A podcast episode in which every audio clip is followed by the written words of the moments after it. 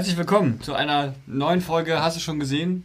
Folge Nummer 11. 11. Ähm, man hört im Hintergrund was ganz Tolles. Ich fand eben dieses komische Boot fand ich ganz nett.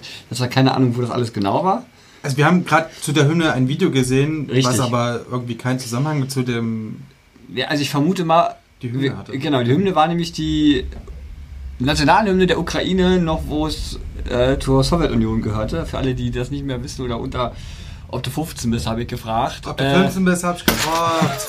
äh, die Sowjetunion existierte von 1920 bis 1989. Uh, russische Revolution war etwas früher. Ich glaube 1922. Nee, 19... Moment. War sie nicht auch 1990? Nee, nee, ja, stimmt. 1990 äh, ist sie untergegangen. Beziehungsweise aufgelöst. Nicht untergegangen, die ist ja... Das ist nämlich der Trugschluss, die ist nicht untergegangen, die wurde einfach nur aufgelöst. Äh, 1922, genau. Bis zu 1991, genau. Da haben wir es doch. Und Für alle, die es nicht wüssten, das war so ein, wie so eine Art Staatenzusammenschluss aller nicht, äh, ja, so Polen. Ah nee, Auflösung war sogar der 26. Dezember 1991. Ja, ne, weil ja äh, Michael Gorbatschow gesagt hat, er, äh, ist, tritt hier, er macht hier nicht mehr weiter und Tschüssikowski, den Nemanski. Eine völkerrechtliche Auflösung durch Beschluss der obersten Sowjets der UdSSR. Ja, siehst du. Und guck mal, die Führer waren Wladimir Lenin, Josef Stalin, Nikita Khrushchev, Leonid Brezhnev, Juri Andropov, Konstantin Tschernenko und Michael Gorbatschow. Darum geht es aber eigentlich gar nicht. Also es geht schon um dieses Land oder diesen Staatenbund. Es geht auch um das, was da nämlich mal passiert ist. Ähm, Was ist denn da los? ja. Wie ja jeder, also es gibt ja so, äh, so mal ab und zu mal, wir hatten ja in unserer frühen Geschichte ja auch solche Ereignisse, aber es gibt ab und zu gibt es ja wirklich so Sachen, wo du dir einfach nur denkst, sag mal, hackt oder was. Aber, bevor wir hier richtig loslegen, ich habe ja. Es geht aber um Tschernobyl, die Serie. Das können wir schon mal sagen. das können wir schon mal sagen. Damit die Leute auch- Ja, was denn die jetzt hier? Dann sind wir wieder bei der Raterunde. Kann ich auf zu Güter ja auch gehen. So, genau, es geht um Chernobyl, eine US-britische Serie von HBO Und Sky. In Zusammenarbeit und Sky, mit genau. Mhm. 6. Mai bis 3. Juni ausgestrahlt. Ja, manche finden die toll. Ich habe sie gesehen. Ich finde die auch großartig, gar keine Frage. Ähm, und zwar geht es um den Tschernobyl. Sagt man Unfall oder Tragödie. Tragödie? Ist das schon eine Tragödie? Ja, komm, es ist schon eine Tragödie. Mich hat das traurig gemacht. Als ich die Serie geguckt habe, war ich traurig. Achso, aber sonst, wenn du nicht guckst, das wäre egal gewesen, oder wie? Na, vor der Serie habe ich mir gedacht, Mensch, da ist ja was explodiert. was für eine schlechte CGI-Explosion.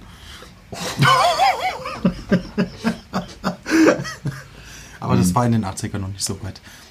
Die Filmtechnik. Nee, aber also,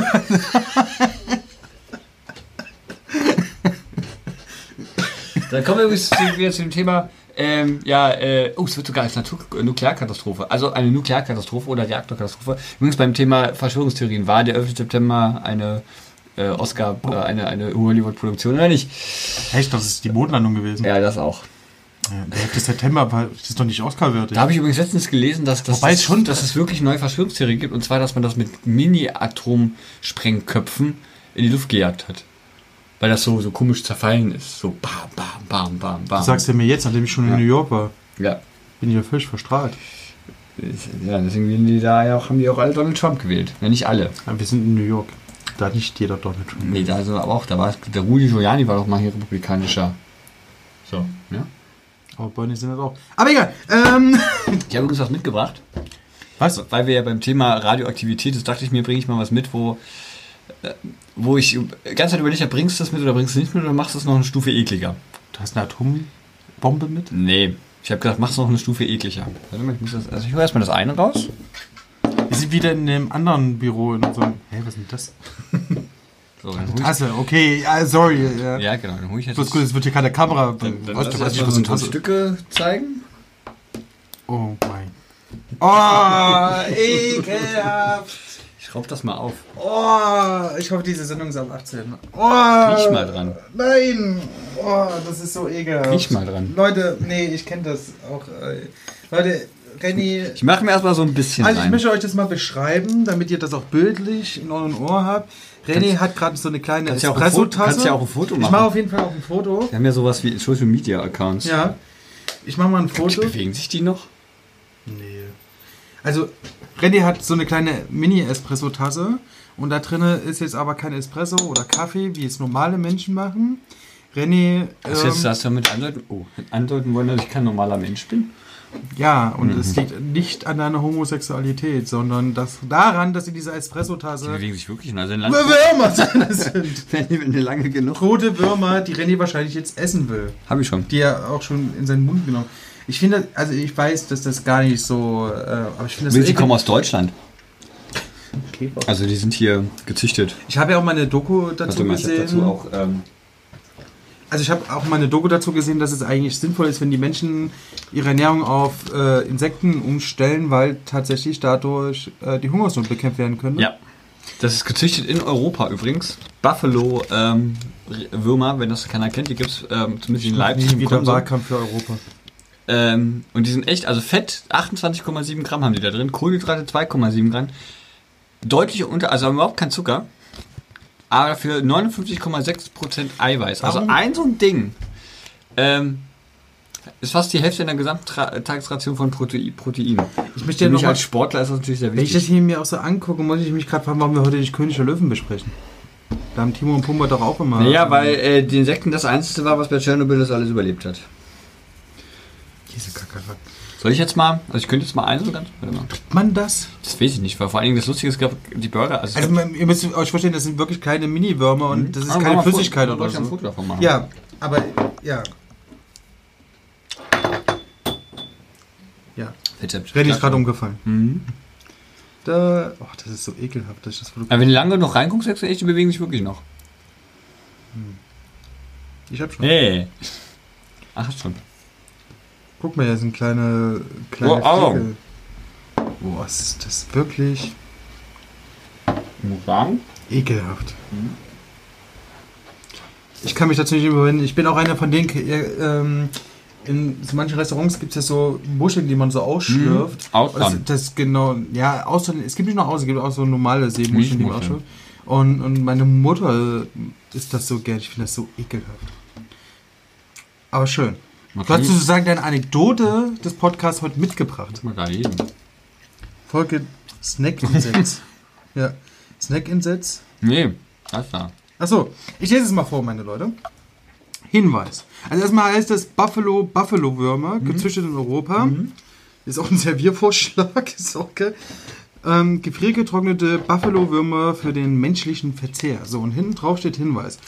Kühl, geschlossen und trocken lagern. Vor dem Verzehr erhitzen, kann Gluten enthalten. Also Leute, die gegen Gluten, ne? Bei einer Schallantier- oder Hausstauballergie besteht auch die Möglichkeit einer Allergie auf Speiseinsekten. Zubereitung. Wenn ihr schon immer wissen wolltet, wie man das äh, genüsslich zubereitet, die Insekten zum Beispiel in eine Pfanne anrösten oder im Backofen erhitzen, Garzeit 15 Minuten bei 120 Grad, anschließend je nach Belieben mit Gewürzen abschmecken oder als süße Variante mit Schokolade oder Karamell servieren. Naja, Nee, dafür ich, also. die Firma heißt Snack Insects. Weißt du gar nicht, wie die schmecken? Also nussig hauptsächlich. Ja. Also, ihr seht, selbst ich bin Ja, wärst du sprachlos. lieber gewesen, ich hätte eine Packung Heuschrecken mitgebracht? Nee, das ist auch ekelhaft. Aber ich habe mal bei der Expo 2000, da war ich mit meinen Eltern. Alter, die war in Hannover, ne? Ja, genau. Und da waren wir, ähm, da haben wir Da gegrillte. Grillen gegessen. Aha. Das war Da war ekelhaft. ich auch. Hab ich nie vergessen. So, ähm, dazu kleiner Hinweis. Es gab nämlich, also wir, erstmal, wichtigster Hinweis. Wir nehmen die Podcast-Folge nicht in Tschernobyl auf, wie es erst geplant war. Naja, in Tschernobyl können wir das nicht aufnehmen, sondern ähm, maximal dann in die Atomreaktor. am Atom, an, in der Stadt zum Beispiel, in Pripyat, kann man übrigens Urlaub machen, also hinfahren. Ich wollte ja im Atomreaktor eigentlich den Podcast aufnehmen. Ich habe Dann wäre es auch die letzte Folge geworden. Nee, Aber- da ist, da ist ja jetzt was anderes drüber. Also, Der Sarkophag. Genau. Ja, aber über den Sarkophag ist ja noch einer. Genau, neuer Sarkophag. Ein Sarkophag für den Sarkophag. Auf jeden Fall. werden uns wieder hassen. Aber es kam jetzt Das tatsächlich sind übrigens jetzt keine Insekten, das sind einfach nur.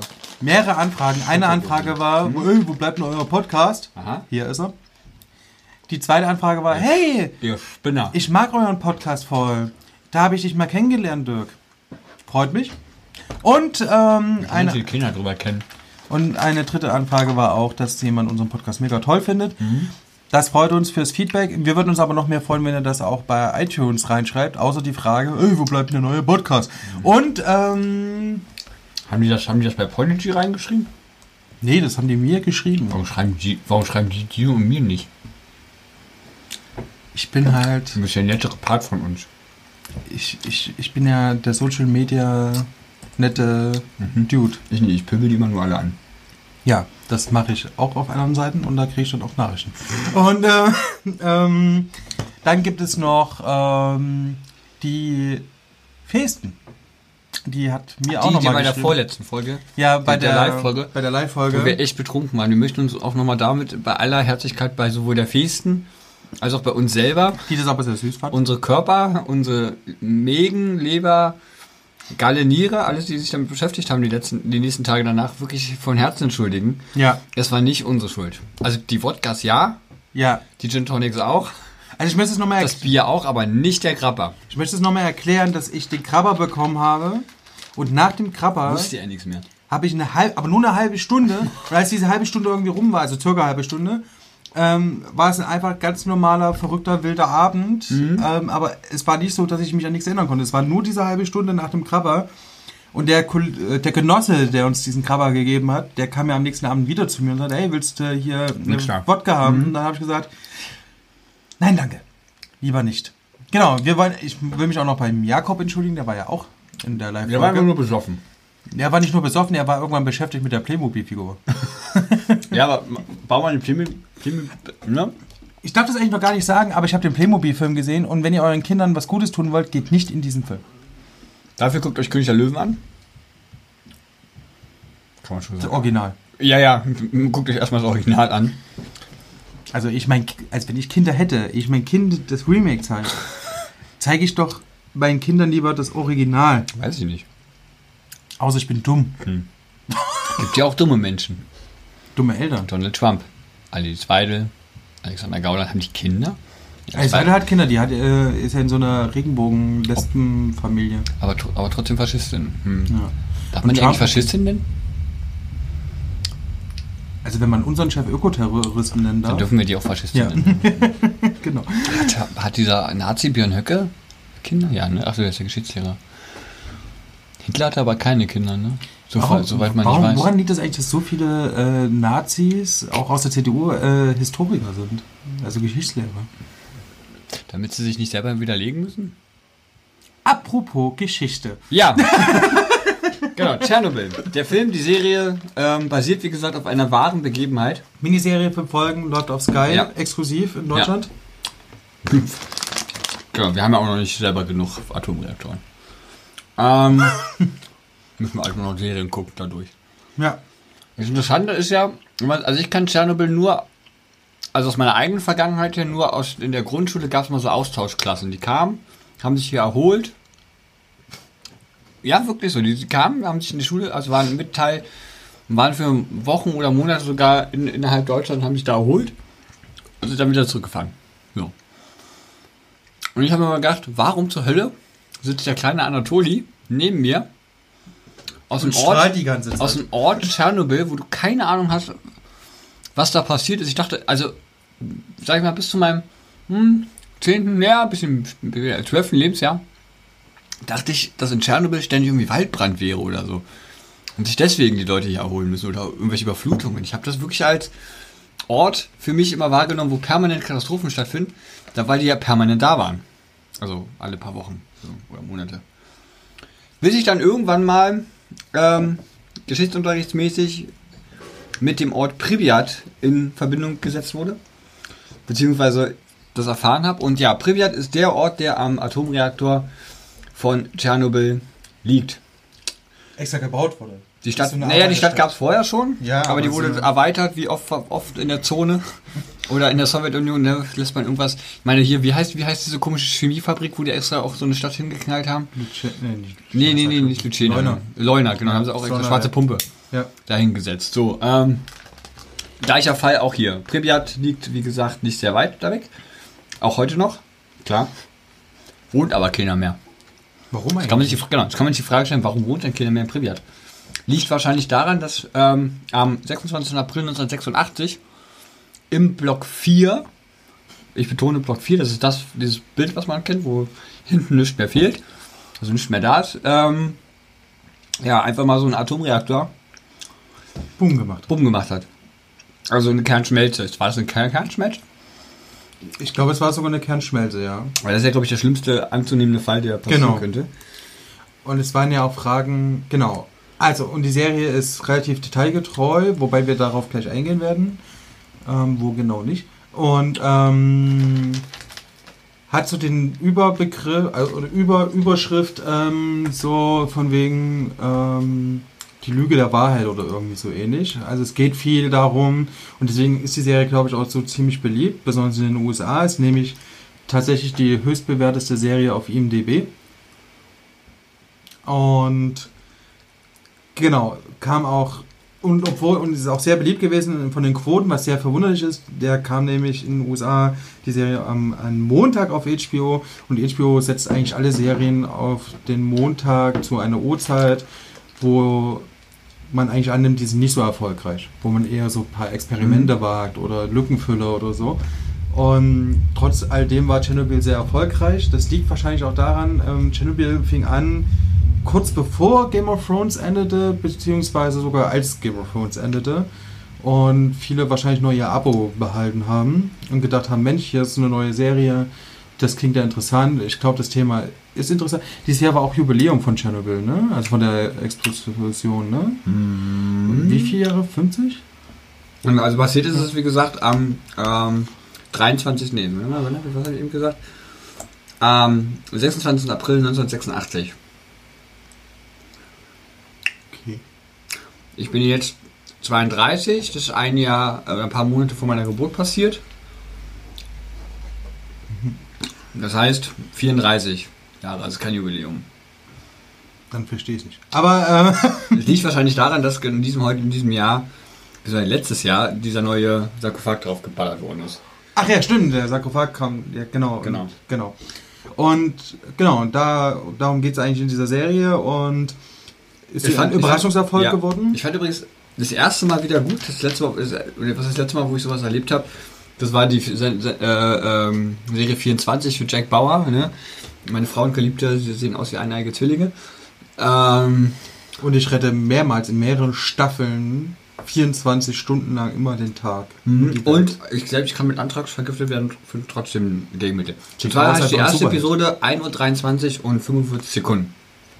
ja, Das hat mich schon ein bisschen beeindruckt, weil es ja der erste, sage ich mal, ja, die Uhrzeit ist, oder genau die Uhrzeit, wo auch die stehen geblieben ist. ja. Also der, wo ich aber sage, Leute, die Serie hat, ihr habt euch leider um 5 Sekunden verschätzt. Weil die eigentliche Kernreaktion oder diese, diese, diese Katastrophe begann nämlich um 1.23 Uhr und 40 Sekunden. Ich glaube, das liegt aber daran, es wird auch, glaube ich, in der Serie erklärt, ähm, weil sie nicht danach gehen, wann die, das genau passiert ist, sondern wann die Uhr stoppte. genau. Durch die Und zwar Explosion. um 45. Ja. Aber um 1.40 Uhr hat dieser komische Schichtleiter den manuellen Knopf ähm, diesem, diesem Notabschaltungsreaktors gedrückt. Und interessanterweise ist ja, beeindruckt mich die Serie ja deswegen so, nicht nur dieser unglaublichen ähm, ähm, schauspielerischen Leistung, sondern auch, Die wirklich hervorragend ist. hm? Die wirklich hervorragend ist, aber Ja. auch top besetzt. ähm, aber auch so diese sehr, also sie ist schon sehr detailverliebt. Mhm. Übrigens, der Hauptdarsteller, der Wissenschaftler, hast du ihn eigentlich erkannt? Mhm. Aus ähm, The Crown. Mhm, The Crown und ähm, vielen anderen Serien. Man muss ja sagen, dieser, es geht ja da darum, dass der Valeri, Le- Valeri Legasov, der nimmt Anfang dieser Serie, dieser Folge Tonaufnahmen auf, um zu Ja. beweisen, dass dieser Anat Anatoli, wie heißt der? Djatlov, ähm, eigentlich der Hauptverursacher ist. Interessanterweise kommt es in der Serie auch drin vor, dass da hätte stehen können, wer will. Genau. Dieser Reaktorkern wäre so oder so irgendwann hochgegangen, weil der von sich aus in der Konstruktionsweise ähm, schon einen Fehler drin hatte. Einen, ein- einen eingebauten Fehler. Ähm, und interessanterweise stehen diese Reaktoren, sind noch vier von diesen Reaktoren, also in der jetzigen russischen Föderation immer noch in Betrieb, die theoretisch baugleich sind, aber lustigerweise nicht diesen Fehler haben. Nur baugleich sind. Also macht euch keine Sorgen. Es knallt halt ein bisschen später. Glück gehabt. Ja, würde ich auch sagen. Ja, und damit geht's los, dass er das alles aufnimmt. Auch äh, das sehr geringe ähm, Strafmaß anprangert von diesem Anatoli Djatlov, der, wie ich sage und wie ich finde, auch sehr gut gespielt ist. Also man Ja. weiß halt, man merkt, das ist ein richtiger Arsch. Ja. Irgendwie, der war auch im echten ein richtiger Arsch. Und was viele nicht wissen, der hat schon mal dafür gesorgt, dass Anfang der sieb- nee, 60er Jahre, äh, Anfang der 60er, 70er Jahre, ähm, ein Atom-U-Boot beinahe hochgegangen ist, Genau. wo er für Leiter war. Wobei es da auch Aussagen gibt, ähm, nachdem die Serie fertig war, ähm, von ehemaligen Mitarbeitern, die mit ihm zusammengearbeitet haben, dass er zwar ein Arsch war und auch sehr hart war, aber nicht ganz so überzeichnet wie in der Serie. Was ich aber ein bisschen verzeihen kann, dahingehend, dass es auch der Dramaturgie geschuldet ist und die Serie nicht nur das nacherzählen will, sondern ähm, die Serie hat wirklich die Aufgabe, ähm, die Frage nach Wahrheit und Lüge und was kann eine Lüge anrichten und was ist überhaupt wahr und was können wir glauben, weil gerade in der letzten, also irgendwann in der Serie kommt so ein Punkt, wo man als Zuschauer auch nicht mehr zu 100% sicher ist, ähm, ist denn jetzt die Maßnahme, die die ergreifen, wirklich die richtige? Hm. ähm, weil sie nicht mehr so hinterfragt wird, die Maßnahme, was die Serie bewusst machen will. Und erst in der letzten Folge wird das dann so ein bisschen aufgebrochen und gesagt, ey, wir haben hier unser Volk angeschissen. Ähm, und auch äh, die Mitarbeiter. Und daraufhin fand ich das eigentlich ganz klug, dass man manche Charaktere. Und die, zum Beispiel diese Frau, diese Wissenschaftlerin. Und zwar Olana. äh, Leute, unser Russisch ist echt nicht gut. Ja. Ähm, Olana Komu, Komuek. Keine Genau. Ahnung, wie man das ausspricht. Die gibt es, danach. Die ist, gibt es tatsächlich Die nicht. gibt's alle. Nee, Also, die- achso, die, stimmt, die gibt's nicht, Die aber. gibt's nicht, äh, die st- ist aber stellvertretend für mehrere Wissenschaftler, Genau. die da mitgearbeitet haben, ähm, die man aber in der Serie nicht zeigen konnte, weil es dann noch mehr Folgen hätte geben müssen. Ähm, man wollte halt eine Kurzserie Mhm. machen. Und die war halt, es wurde aber auch im Abspann, also am, Abspann der letzten Folge kommen dann ja nochmal so ein paar Informationen und da wird es auch geklärt tatsächlich, dass sie stellvertretend für die Wissenschaftler stand. Und sie so äh, nicht existierte, sondern einfach Interessanterweise finde ich, ja, finde ich ja ja. auch auf diesen gesamten, also das bildet auch die erste Folge so ein bisschen ab. Also, ähm, wo ich mir denke, man, also die stehen da alle in diesem Kontrollraum, wollen diesen Test durchführen. Also man muss sich vorstellen. den man schon vor Jahren hätte durchführen müssen. Den man schon, genau, ähm, also der ganze, der ganze Vorfall passiert im Prinzip damit, das ist halt auch ein Samstag gewesen, dass äh, A, eine neue Mannschaft in dieser neuen Schichtmannschaft relativ unerfahren auch waren, die ähm, noch gar nicht so oft zumindest diese Prozedur gemacht haben. Ähm, und zwar ist es auch heute noch gang und gäbig, dass man mal den Reaktor runterfährt auf eine Art Nennleistung. Äh, Im Tschernobyl waren es, glaube ich, 500 Megawatt, die hätten runterfahren, äh, äh, ähm, die man hätte runterfahren müssen, um sozusagen diese Notabschaltung mal zu simulieren. Und zwar um zu simulieren, was passiert, wenn äh, es zu einer Kernschmelze kommt, was macht der Reaktor. Im Normalfall ist auch hier, und wir kommen auch gleich noch auf einen an- anderen kurzen Rea anderen Reaktorunfall in unserer Lebensperiode, der auch zu viel, sage ich mal, gesellschaftlichen Umwälzungen geführt hat. Aber normalerweise ist es so, dass, dass ein Reaktor immer irgendwo, also gerade ein Kernreaktor irgendwo, da muss ein Fluss sein, da wird Kühlwasser eingeleitet. Ähm, das sieht man auch oft mal im Fernsehen, da, da liegt so eine Platte über den Kern. In dieser Platte sind sogenannte Bohrstäbe. Und zwar Bohr ähm, kann im Zweifelsfall den Reaktor oder das Wasser zumindest runterkühlen und damit kann man das so ein bisschen steuern, auch die Leistung steuern. Da sitzt jetzt keiner am Hebel und der Kern und eine Kernschmelze wird hoch und wieder runtergefahren, sondern diese Bohrstäbe steuern im Prinzip, wird auch da gesagt, Steuerstäbe lalala, steuern diese Kernreaktionen. So, und die Kernreaktion, äh, ja, ganz normal, wie man sich das vorstellt, Atomkern reagiert. Dadurch wird, entsteht Hitze und die Hitze wird weitergeleitet zu Turbinen. So funktioniert im Prinzip nichts anderes als ein Atomkraftwerk. Und da wollte man halt eine Simulation mal machen, was passiert im Störfall. Unglücklicherweise äh, geht der Messwert zu sehr runter und man drückt diese Notabschaltung. Heute weiß man, dass dieses Drücken dieser Notabschaltung wie so eine Art Katalysator war. Also man hat noch mehr, ja, im Prinzip ist es so, du hast ein Feuer, willst das Feuer löschen, nimmst aber anstatt den Eimer mit Wasser, den Eimer mit Öl und kippst Öl da rein. Und was passiert? Bumm. So, und genau das ist im Prinzip simpel ausgedrückt auch passiert. Also, die Steuerstäbe sollen wieder angehoben werden. Damit hätte man theoretisch das hinbekommen, dass diese Kernschmelze wieder zu verringern, äh, diese Kernreaktion zu verringern und ja. Was die aber nicht wussten und was leider Gottes auch passiert ist, ein Stromausfall dann noch sodass die auch nicht mehr wussten, was genau im Reaktor ablief. Und da gibt es, glaube ich, ich weiß nicht, ob das in der Szene oder die Dokumentation, die ich zu Scheine geguckt habe. Aber ich glaube, die kam auch in der Serie vor. Und zwar, wo der Typ äh, an diesen Steuerstäben vorbeigeht und die anfangen zu wabern. Ja, ja, ja, ja. Das ist sehr beeindruckend, weil Ja. das hat auch so stattgefunden. Das sind, ihr müsst euch vorstellen, diese Steuerstäbe, das ist nicht irgendeine Metallplatte, das sind wirklich tonnenschwere Stäbe. Und die werden da wie Zahnstocher hochgedrückt Ja. von dem Druck, der in diesem Reaktor entsteht. Und das ist wirklich etwas, wenn man das mal sich auch in dieser Serie anguckt hat, da sitzt man echt vor und denkt sich, Himmel, Herrgott, Himmel, Herrgott, hoffentlich knallt's nicht, aber es knallt. Und ist da auch find noch der, die Serie auf einer wahren Begebenheit. Das ja, knallt ja, auch ja. ja, aber man denkt das dann noch irgendwie Ja, so, ja. äh, weil man ja weiß, okay, es ist eine Serie, vielleicht, ne? Und interessanterweise gibt es auch eine Szene mit dem, in dem Schlafzimmer, in diesem Hochhaus, ja, äh, wo man vom Weiten eigentlich nur noch diesen Knall sieht und dann diese riesige Lichtstrahl, dieser ja. auf, dieser im Prinzip offenliegende den Reaktor. viele Schaulustiger auf dieser Brücke des Todes, wie sie genannt wurde, Mhm. ähm, gesehen hat. Ja, Ähm, Weil es tatsächlich auch schön aussah. genau. Kann ich mir auch vorstellen. Sieht bestimmt auch schön, wie der Schön, Hm? aber schön tödlich. Das ist das Problem an Radioaktivität, man spürt halt nicht. Ja. Nicht sofort. Außer man ist direkt dran. Ich glaube selbst dann. Du merkst nur die Hitze. Ja, wobei ähm, der. Ja, gut, stimmt. Aber die. Glaube, du Ähm, merkst ja echt nur die Hitze und die. das, das, das, was mir besonders gut gefallen hat an dieser Serie, es ist eigentlich eine Horrorserie, kann man sagen. Mhm. Ähm, obwohl es keine Monster, keine Scarecharms, keine äh, irgendwas, aber es ist, es gibt richtig gruselige Szenen, als zum Beispiel dieser Trupp in, in dieses Kraftwerk reingeht äh, mit diesem Messgerät Ja, ähm, und dann tauchen muss, beziehungsweise durch dem Wasser waben muss in der Dunkelheit, wo die Lampen, ja. also diese Man Taschenlampen, nennt das Geigerzähler. Geigerzähler, danke. Ich merke mir das nie. Ähm, Das ist dieses lustige Geräusch. dann da rumsuchen müssen. Also da muss ich echt sagen, erstens Gänsehaut und ich fand es wirklich beengt. Und das ist wirklich faszinierend, weil normalerweise so Serien oder Filme, die auf wahren Begebenheiten beruhen, wo man weiß, wie es ausgeht, ähm, müssen eigentlich ja immer meistens noch ein anderes Element liefern, um, dazu, ähm, um für ein bisschen Spannung zu sorgen.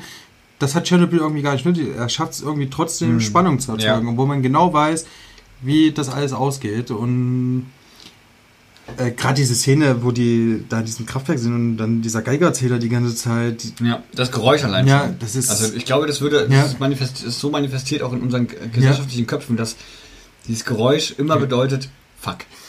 Vielleicht liegt es auch daran, dass ich zu viel Fallout gespielt habe. Ähm, Ja, und das Geräusch ja, ja. Ähm, auch nichts Gutes Ja. war, verhieß. Mhm. Aber grundsätzlich, ähm, also inszenatorisch und vor allen Dingen auch von der Bildsprache und Stimmung ist, der, ist die Serie Mhm. ähm, erstklassig. Und ich fand vor allen Dingen auch die Kulissen. Also man war sofort in der Zeit drin.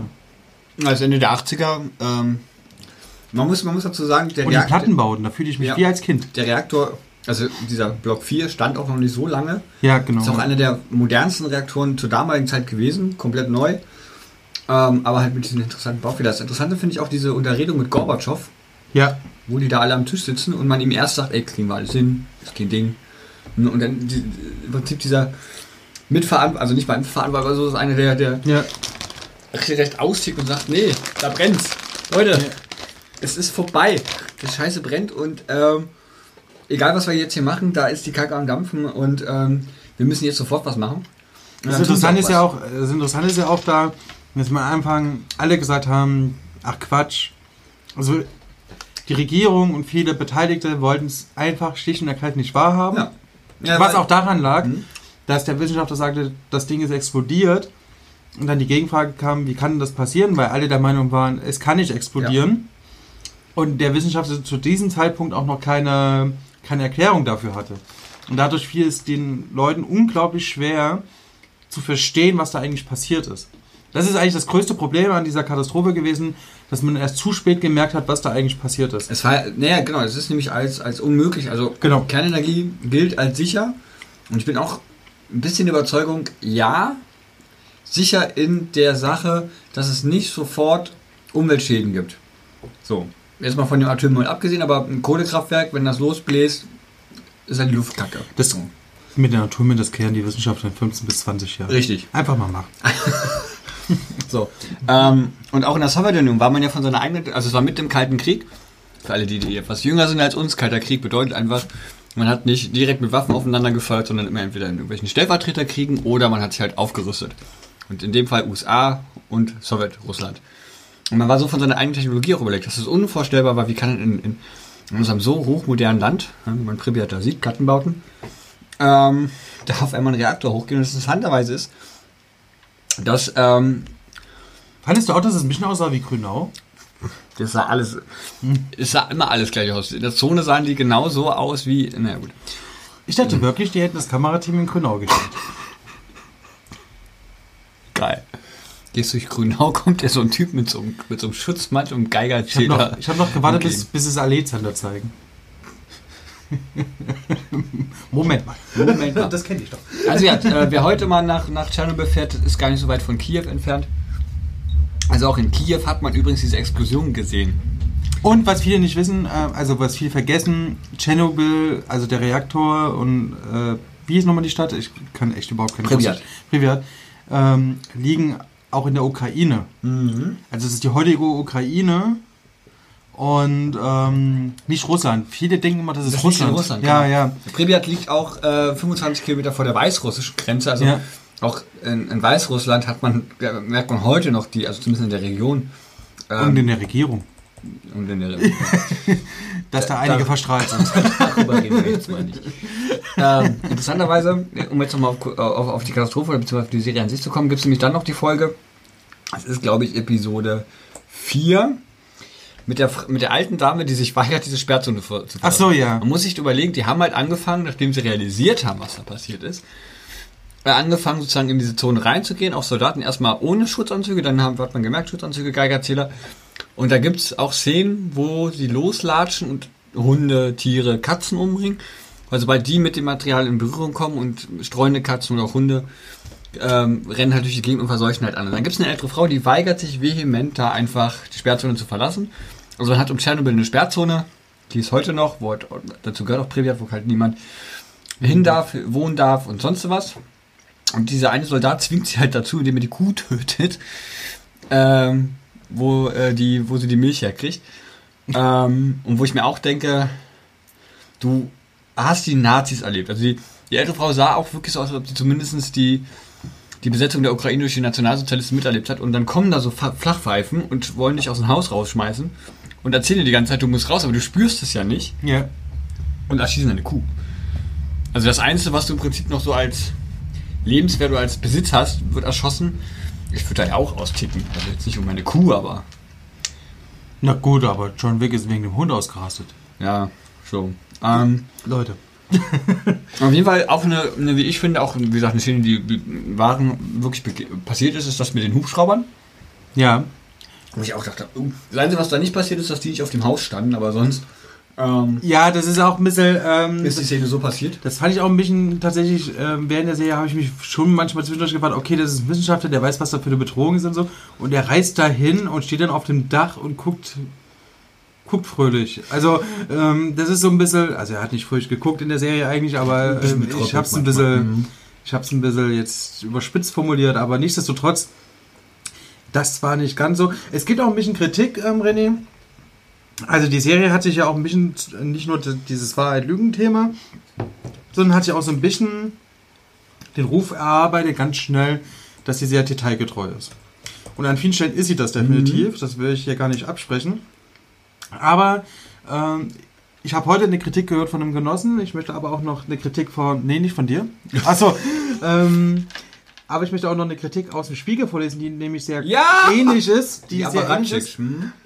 Ich lese einfach mal vor. Auch wenn die Apparatschicks in Tschernobyl zum Teil bis ins Alberne überzeichnet sind, Wiedergänge aus der Mottenkiste des Kalten Krieg-Films US-amerikanischer Prägung, ergibt die Verengung des historischen Ereignisses auf den Kampf zwischen ignoranter Regierung und warnender Wissenschaft durchaus Sinn. Also, da ist schon mal, ne? Es geht äh, Autocritic Magazine wohl weniger um eine akkurate Rekonstruktion des historischen Ereignisses, die verhindert schon die Besetzung mit überwiegend britischen Darstellern. Okay, das wurde aber auch von den äh, Machern erklärt. Als zu dessen, äh, was? Indiens? Nee, nee, was? Indienstnahme für gegenwärtige Debatten. Und, Dienstnahme. genau, und die Süddeutsche hat nämlich noch einen Satz von der Süd- oder einen Halbsatz von der Süddeutschen.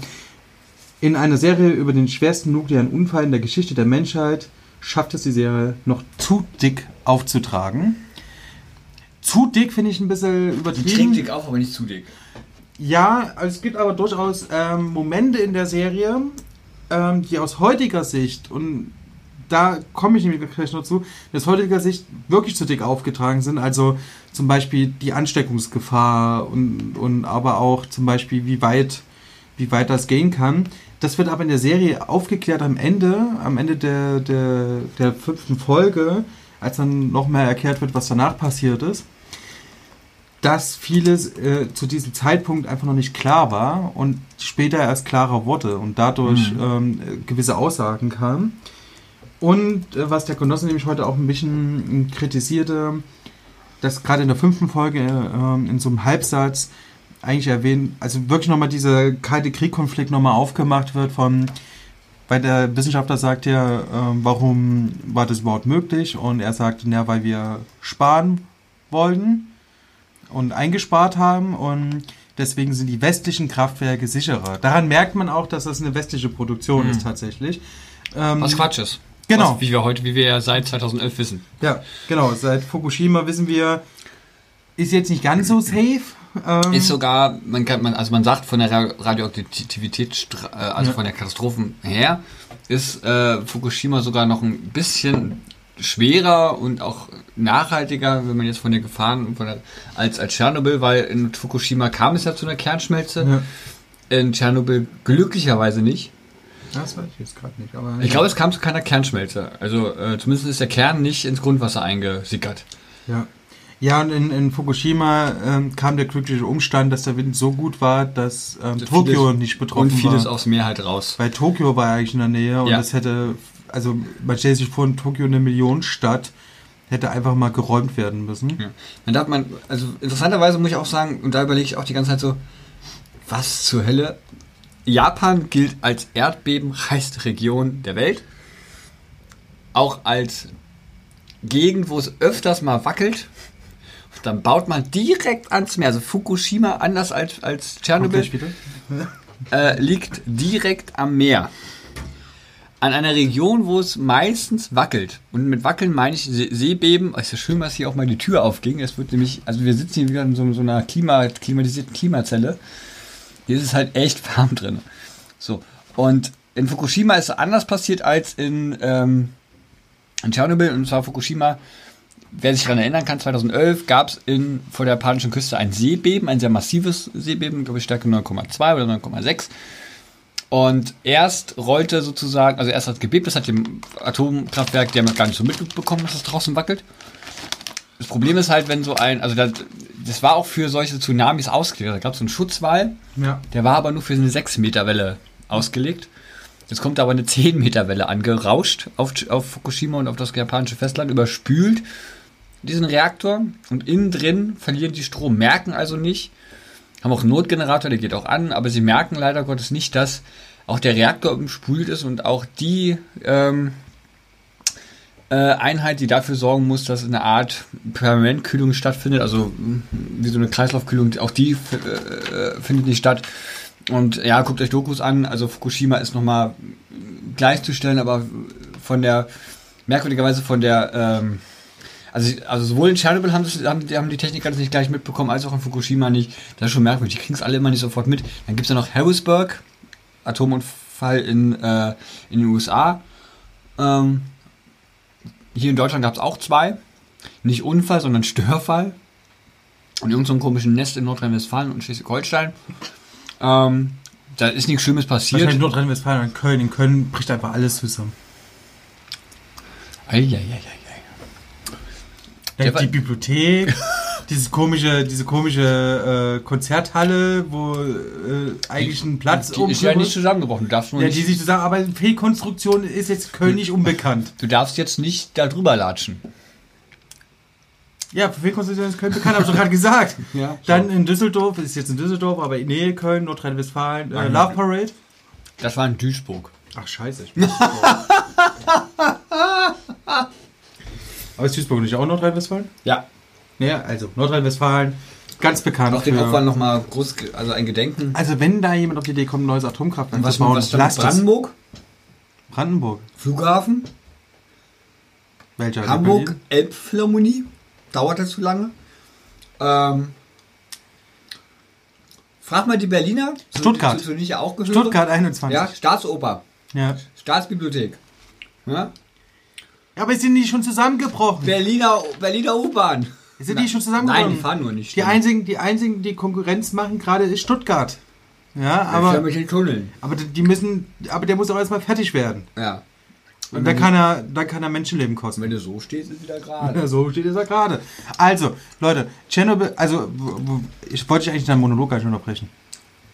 Ich habe mich nur gerade gefragt, warum man ein Atomkraftwerk in eine Erdbebenregion hinstellt, wo es tendenziell Das habe ich mich in Japan schon immer gefragt. wackelt. Das habe ich mich in Japan schon immer gefragt. Übrigens, Japan ist auch komplett aus der Atomenergie ausgestiegen. Und liebe Nazis, liebe CDUler, liebe AfDler, liebe FDPler. FDPler, da haben die nicht mal Stromausfall.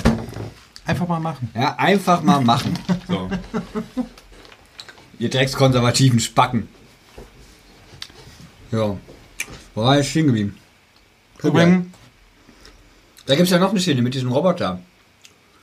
Das erste Mal hat man ja, Ja, ja, man ja genau, gemerkt ja. hat, weil die durften ja auch, die, die Helfer, das habe ich mir auch immer vorgestellt, das muss ja 100 Jahre eigentlich gedauert haben. Ja. Die Helfer durften immer nur so ein paar Sekunden genau. überhaupt auf dieses Dach rauf, um eine Schraube Ja.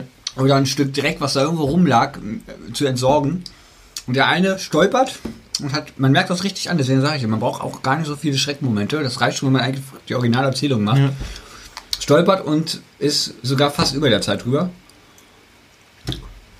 Ich muss ja sagen, ich habe Hochachtung vor den Menschen.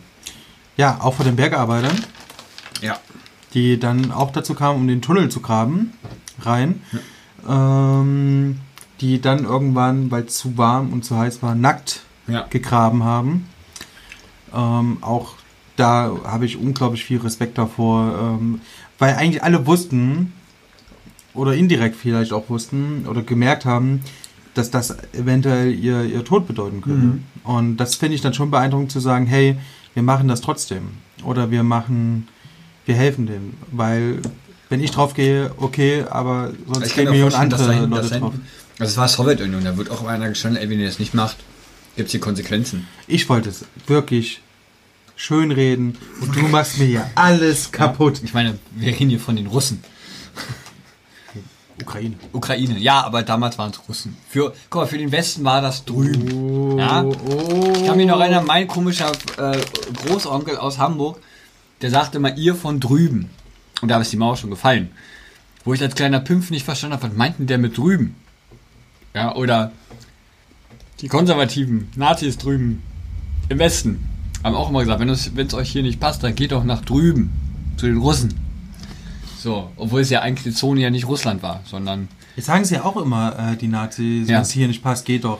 Und ich denke mir immer so, hier passt es doch hier immer nicht mit den ganzen Flüchtlingen und so, geh du doch, nach drüben. Ficker. Ähm, interessanterweise muss man ja auch sagen, und das hat Gorbatschow mal in, seiner, in einem Interview gesagt, Tschernobyl war auch der Auslöser, äh, warum, äh, naja, also das ganze Ding zu, Das hat er gesagt, ja, aber ähm, das ganze Ding zu rekonstruieren, diesen Sarkophag darauf, das hat wirklich Milliarden verschlungen, also wirklich Milliarden, und zwar zweimal den Haushalt eines Jahres der gesamten Sowjetunion. Ähm, da muss man schon sagen, er, also Gorbatschow hat ja gesagt, dass das der Auslöser beziehungsweise das, das der Sargnagel der Sowjetunion war. ja, wobei ich dann doch sagen möchte, ähm, es gab doch noch ein paar andere Ereignisse, die eventuell auch dazu. Ich glaube, ich glaube, das ist nicht der eine Sargnagel. Ich glaube, da gab Es gab viele Sargnägel, aber Ja, ich ich glaube, glaub, das es war der letzte. Nee, die DDR war die letzte. Ja, ja, ja, nee, ja, aber, Sargnagel. aber geil, es gibt sehr viele Historiker, die sagen, ja, selbst wenn, wenn, also wenn das nicht passiert wäre und es trotzdem in der DDR die Aufstände gegeben hätte, also die, die, Revolution gegeben hätte, hätte die Sowjetunion weiter überleben können, finanziell gesehen, anders als die Anrainerstaaten. Ach so, meinst du ja. Ähm, aber das war der finanzielle und auch wirtschaftliche Sargnagel der Sowjetunion. Also Russland in dem Fall. Ja, dann haben sie sich nicht mal geschafft, auf dem Mond zu landen. Nee, warum auch? Was will man denn da? Da gibt es nur Stein, Dreck und Kiesel. Und möglicherweise eine US-Flagge. Wissen was? Wissen wir nicht. Ich weiß es nicht. Weißt du das? Ich frage mich ja immer, Und es kommt nicht, warum die nicht weht, das ist klar. Wir müssen, wir müssen, wir müssen Aufbruch zum Mond mal gucken. Äh, also ich habe mir schon geguckt, äh, wir müssen wir mal besprechen, aber da wird ja die Flagge nicht gehisst. Aber ich habe mich immer gefragt, wenn er die Flagge dort hisst, also bleibt die wirklich für immer oder wird die irgendwann mal durch Wetterbedingungen... Da gibt es kein Wetter auf dem Mond. Ja, eben, das ist ja das Ding so, aber Es gibt kein Wetter, es gibt wie kein... sieht die jetzt aus? Ja, so wie sie dahingestellt worden ist. Ja, aber meinst du nicht, dass die die zerfällt nicht. Da ist ja kein, das Vakuum, das Vakuum, das, das passiert nichts. Also wenn, dann steht die, außer die wird von so einem Asteroiden getroffen, dann ist klar, so ein Kieselstein, der dann noch so, der Mond wird ja permanent beschossen, der hat ja keine, keine Atmosphäre wie wir. Ähm, aber ich kann mir schon vorstellen, dass die steht dann da so, wie die da steht. Das wieder, mit- kannst, auch, kannst ja auch dieselbe Frage stellen, wie sieht denn der Fußabdruck von Armstrong Armstrong. jetzt aus? So. Da oben gibt es ja keinen Wind. Was haben die da oben eigentlich? Wie, Warum, warum wollen die Nazis eigentlich unbedingt auf den Mond? Ja, weil sie ja ihre Ruhe haben. Warum wollen wir nicht auf den Mond? Weil wir da nicht unsere Ruhe haben. Weil dann die Nazis ja schon da sind. Aber Nazis sind Du ja willst nicht jetzt da. nicht Linke und Nazis auf den Mond sperren. So könnte man Das diverse könnte- Konflikte das könnte beenden. interessant werden. aber ich kann mir nicht vorstellen, Stell dir mal vor, du bist hier unten mit deinem Teleskop, guckst zum Mond hoch, hast ein riesen Kino. Musst nie wieder ins Kino gehen. weil ich sehe dann da den Führer winken. Nee, du siehst dann linke, rechte. Also ja, ich bin der Meinung, ähm, Tschernobyl sollte man wirklich gesehen haben. Man sollte sich auch danach, oder da, danach zumindest, wenn man jetzt unbedingt Belesen. nicht sich über das belesen, sich auch die Folgen danach mal anschauen. Ich meine, wie gesagt, man kann bis heute nicht in Pripyat, dieser Stadt, da, da wohnt halt keiner. Das ist wirklich eine Geisterstadt. Da gibt es auch unglaublich gute Dokus dazu und das, diese Stadt ist wirklich irgendwie. Also irgendwie reizt es mich tatsächlich dahin zu gehen, weil es wirklich irgendwie so eine beängstigende Atmosphäre hat, die irgendwie aber faszinierend ist gleichzeitig. Interessanterweise ist es, das habe ich, wusste ich auch nicht, dass die ähm, 36 Stunden nach dem Reaktorunfall, und zwar exakt um 14 Uhr, 1200 Busse dahin gefahren Ja. haben, die Leute eingesackt haben und die weggefahren haben. Das ist wirklich, wo ich mir denke, und bis dato wussten es die Leute nicht. Ja, Du bist mit, weiß ich nicht, mit deinem Kind da irgendwo auf der Straße, auf einmal kommt ein Bus, sagt, die haben jetzt hier, weiß ich nicht, 10 Ja. Minuten Zeit, packen Sie mal Ihr Zeug zusammen, was ist, sagen wir Ihnen nicht. Äh, ja, die haben ihnen ja so gesagt, ähm, sie kommen wieder Sie zurück. kommen wieder zurück, genau. Sie werden hier nur kurz evakuiert, man will hier was klären und dann kommt er wieder Würde ich aber heute drauf bestehen, ehrlich gesagt.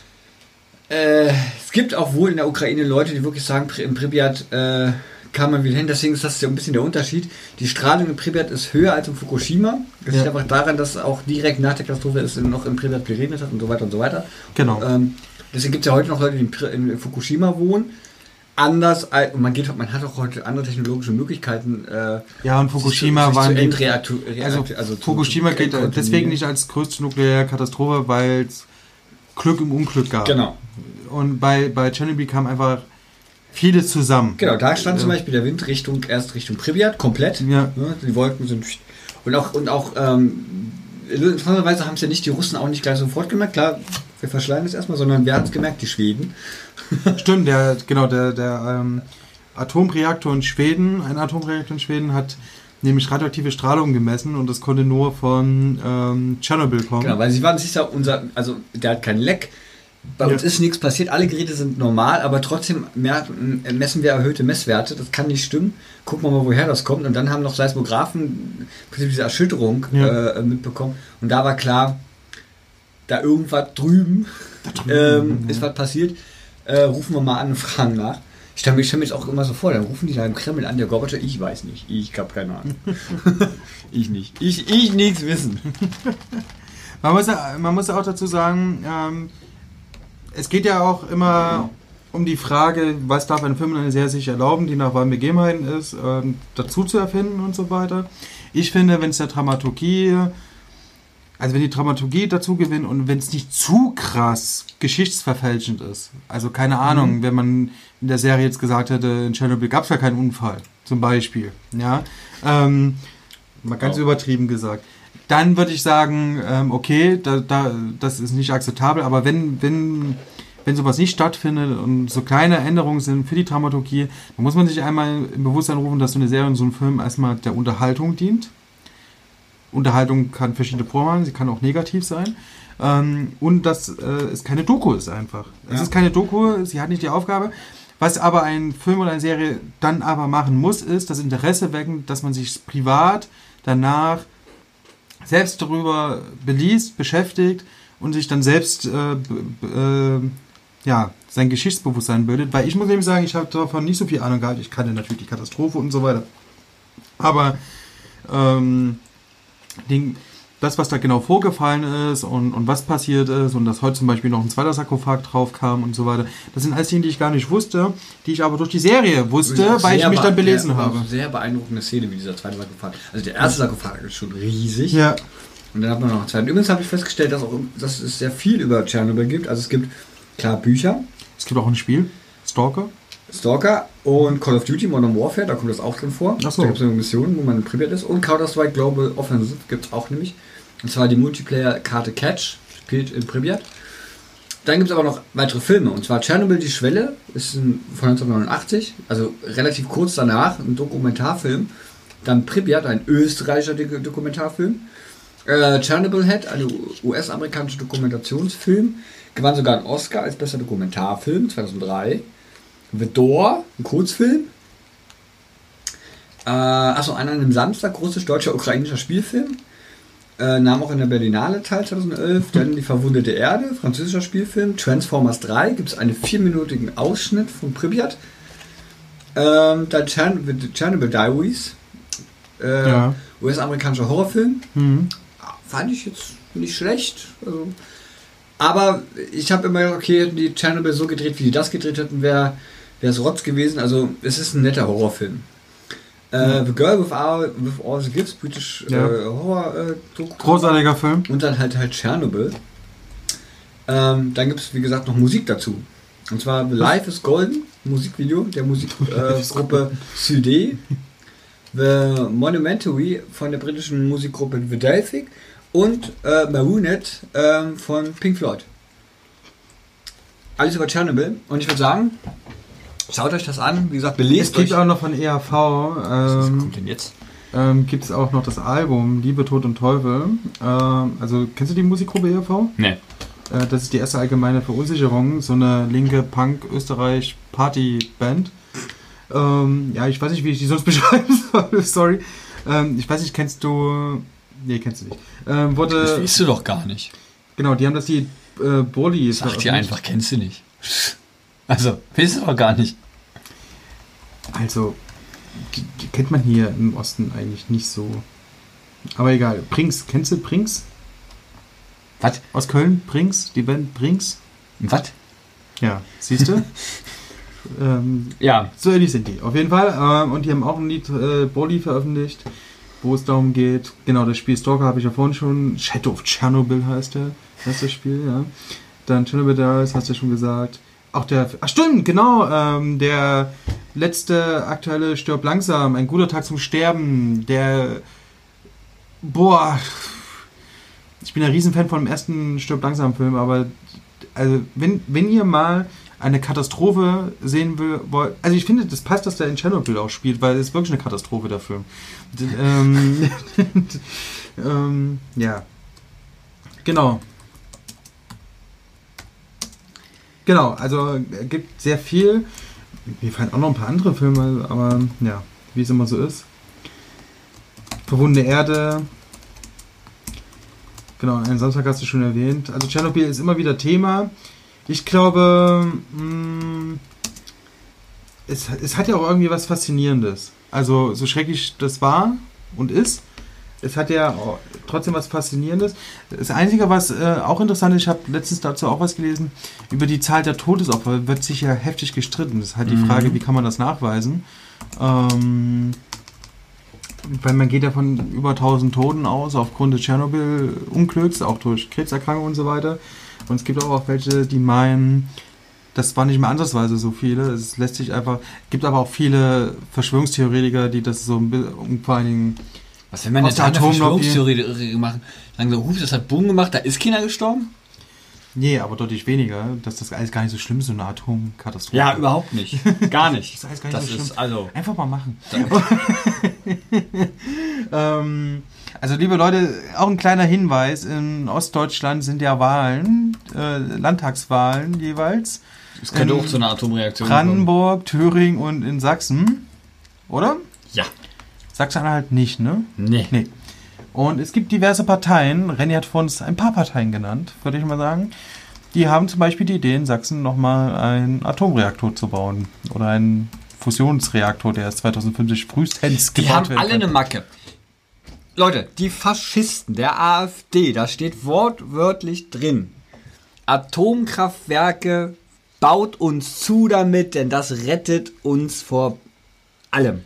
Ja, also Leute, und jetzt raste nicht ich mal aus, die FDP und im Zweifelsfall die junge, die Jungliberalen. Und wenn die uns hier zuhören, was sie hoffentlich nicht tun, behaupten doch allen Stringentes hier, also für die Nicht-Leipziger, hier in der Nähe von Leipzig gibt es noch Kohlekraftwerk.